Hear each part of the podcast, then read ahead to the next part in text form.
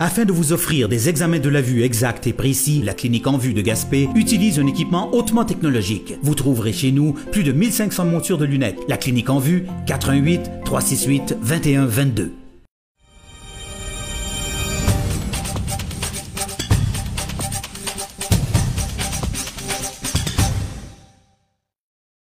Monsieur Côté, le dossier pétrolier a fait couler beaucoup d'encre la semaine dernière. Vendredi, vous avez envoyé une lettre au PDG, Alexandre Gagnon, dans laquelle vous rétablissez quelques faits. Euh, premièrement, est-ce que la ville de Gaspé le savait, le fameux 70 000 litres de produits qui incluait entre autres de l'acide chlorhydrique?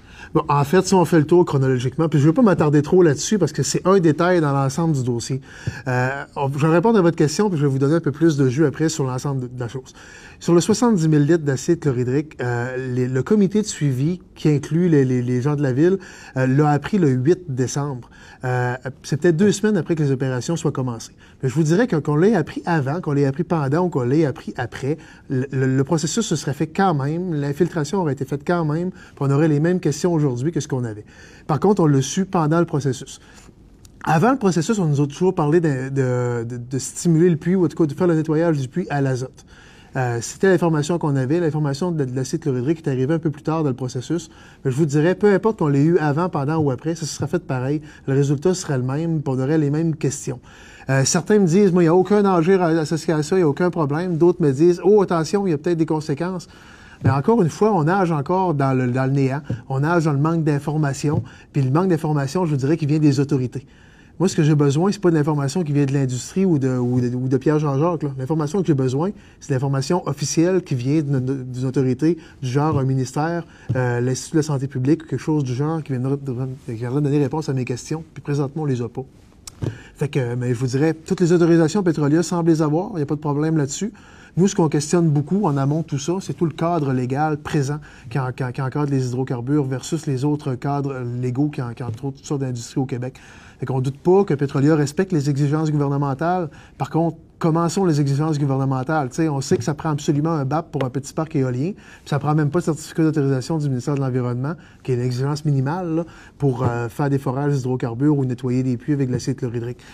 C'est deux poids, deux mesures au Québec, c'est ce qu'on questionne beaucoup, c'est ainsi. Fait que je m'adresse pas à Petrolia, je suis certain qu'ils respectent les règles. Mais ce que je m'adresse, c'est au gouvernement pour qu'il profite de la future loi sur les hydrocarbures, qu'il profite de la politique énergétique qui sont sur le point de déposer pour donner des orientations claires vers un nouveau cadre légal qui soit plus cohérent avec les autres industries. Mmh. Il reste qu'à la base. D'abord, est-ce que vous avez parlé à M. Gagnon à la suite de la réception de sa lettre ou de l'envoi de la vôtre? Est-ce que vous, vous êtes parlé? Non, c'est pas, on ne s'est pas reparlé. Euh, en fait, on a eu des, les, dernières communications des, des, des, dernières semaines ou des derniers mois même, c'est des communications qui sont plus écrites.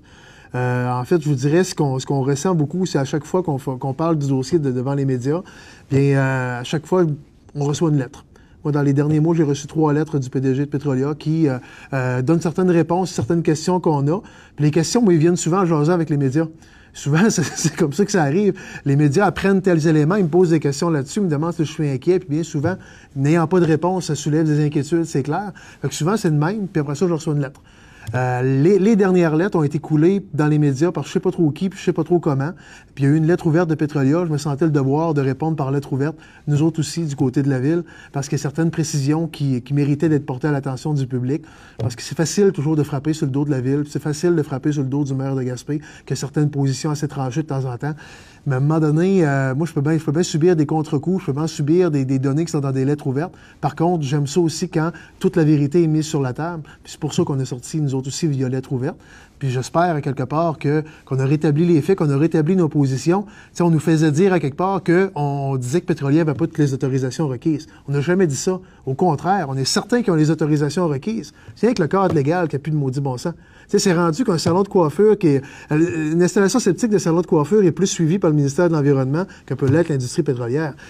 Je sais pas, c'est quoi qui est le plus risqué pour l'environnement? Pour moi, ça saute aux yeux, mais le cadre légal est dépassé et désuet. On s'adresse au gouvernement pour un nouveau cadre légal. Je ne m'adresse pas à Pétrolier en disant de suivre les règles. Je suis suivent les règles. les règles ne sont pas dates. C'est tout simplement ce qu'on dit. Ben, euh, Petrolia disait ce matin à l'antenne de Radio-Canada, M. Gagnon, que euh, toutes les informations que les gens veulent savoir, ils sont disponibles, soit à leur bureau, euh, en les contactant, le comité de suivi. Est-ce qu'il y a une part de responsabilité des gens qui posent pas toutes les questions aussi? Peut-être aussi, mais c'est pas là le problème. Le problème, c'est qu'il n'y a rien au niveau gouvernemental. Il y a une entité au Québec qui devrait avoir, en fait, c'est l'entité qui est responsable d'encadrer l'industrie, c'est le gouvernement du Québec. Puis c'est le gouvernement qui ne, me semble pas prêt. Qu'il y a des règles qui sont désuètes. Ça fait longtemps qu'ils veulent les réformer, les règles. Ça, c'est toujours reporté de gouvernement en gouvernement, puis c'est long. Mais euh, les règles sont pas adaptées. Puis, euh, présentement, l'information provient toujours de l'industrie. C'est pas que je ne me fie pas à l'industrie, mais je me fierai encore davantage à euh, une entité indépendante qui s'appelle le gouvernement du Québec. Puis pour arriver à avoir toute l'information entre les mains, bien là, vous me voyez venir, le processus de BAP serait la solution pour le projet spécifique de Haldeman.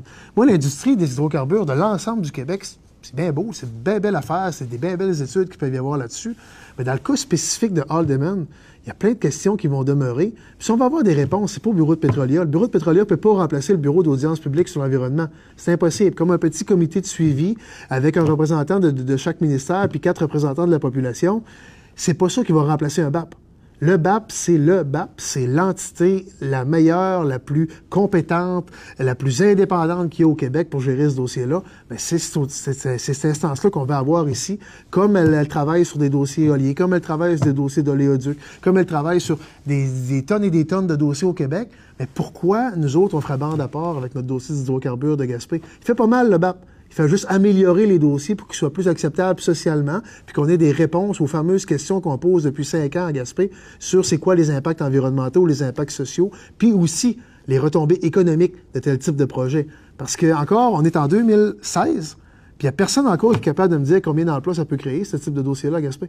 Combien d'emplois? Tout le monde dit, hey, on peut pas cracher sur des emplois. Non, on peut pas cracher sur des emplois, mais combien il y en a? Personne ne peut me le dire. On va me dire, il y a 40 emplois durant un forage. Un forage, ça dure 30 jours. 40 emplois pendant 30 jours, c'est pas avec ça que m'assurer l'avenir de, de Gaspé. Mais si tu me dis qu'il y a 150 euh, emplois reliés à l'industrie des hydrocarbures qui dépendent dans le domaine, je vais me gratter la tête un peu plus longtemps sur les retombées. Mais on ne sait pas ces chiffres-là.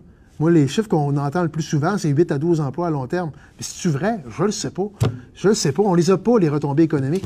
Fait que j'ai hâte d'avoir tout ça, puis pour moi, c'est le BAP qui nous donnerait les réponses compte tenu des événements qu'on sait, là, avec tout ce qui s'est mis dans le puits euh, à l'automne, on sait qu'on s'en va vers un test de production de longue durée au printemps. Euh, là, vous n'avez pas parlé à M. Gagnon, mais la tentation est forte, j'imagine, de savoir qu'est-ce que vous allez faire cette fois-ci, mais de façon très précise. Qu'est-ce que vous allez mettre dans le trou? En fait, on veut le savoir. En fait, j'ai écouté le reportage de Radio-Canada de ce matin. Euh, ça apportait certains éclaircissements. En fait, c'est la poursuite de ce qui a été entamé avec les essais de production, donc avec le nettoyage du puits. ce que M. Gagnon disait à Radio-Canada ce matin, c'était qu'il n'y avait pas de, nouvelle injection de, de de liquide de ce type-là. C'est ce que j'ai perçu, ce que j'ai compris. Euh, évidemment, il falloir avoir les, réponses à ces questions-là. Mais je pense que les gens, puis nous autres même, du côté de la ville, on va être plus à l'affût là-dessus. on va vouloir avoir des réponses à nos questions en amont.